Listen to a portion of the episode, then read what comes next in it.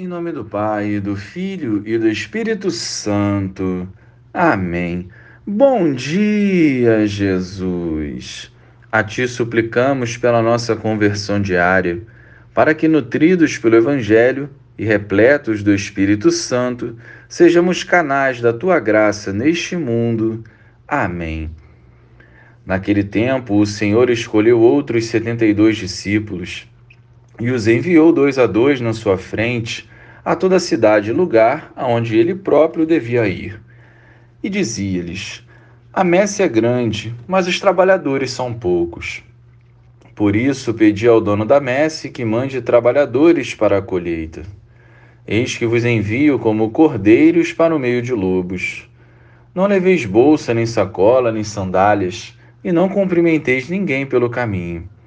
Em qualquer casa em que entrardes, dizei primeiro: A paz esteja nesta casa. Se ali morar um amigo da paz, a vossa paz repousará sobre ele. Se não, ela voltará para vós. Permanecei naquela mesma casa, comei e bebei do que tiverem, porque o trabalhador merece o seu salário. Não passeis de casa em casa. Quando entrardes numa cidade e fordes bem recebidos, comei do que vos servirem Curai os doentes que nela houver, e dizei ao povo: O reino de Deus está próximo de vós.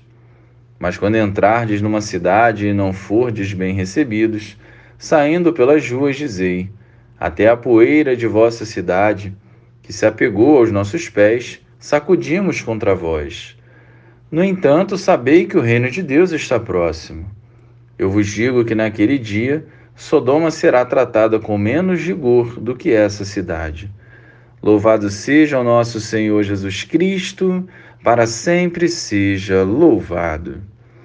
Hoje Jesus nos fala da missão apostólica. São João Paulo II nos dizia que todos somos chamados a servir. Cada um terá o seu lugar e a sua condição. O Evangelho nos deixa claro também que existe um enorme trabalho de evangelização a se realizar, porém poucos se comprometem a servir. E a omissão de muitos sobrecarrega aqueles que servem. Quem de fato conhece Jesus não se limita a cumprir preceito, mas oferta o seu dom.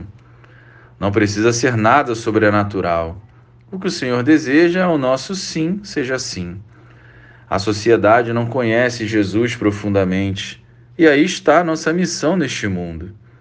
A missão que nos espera é apaixonante e ao mesmo tempo difícil.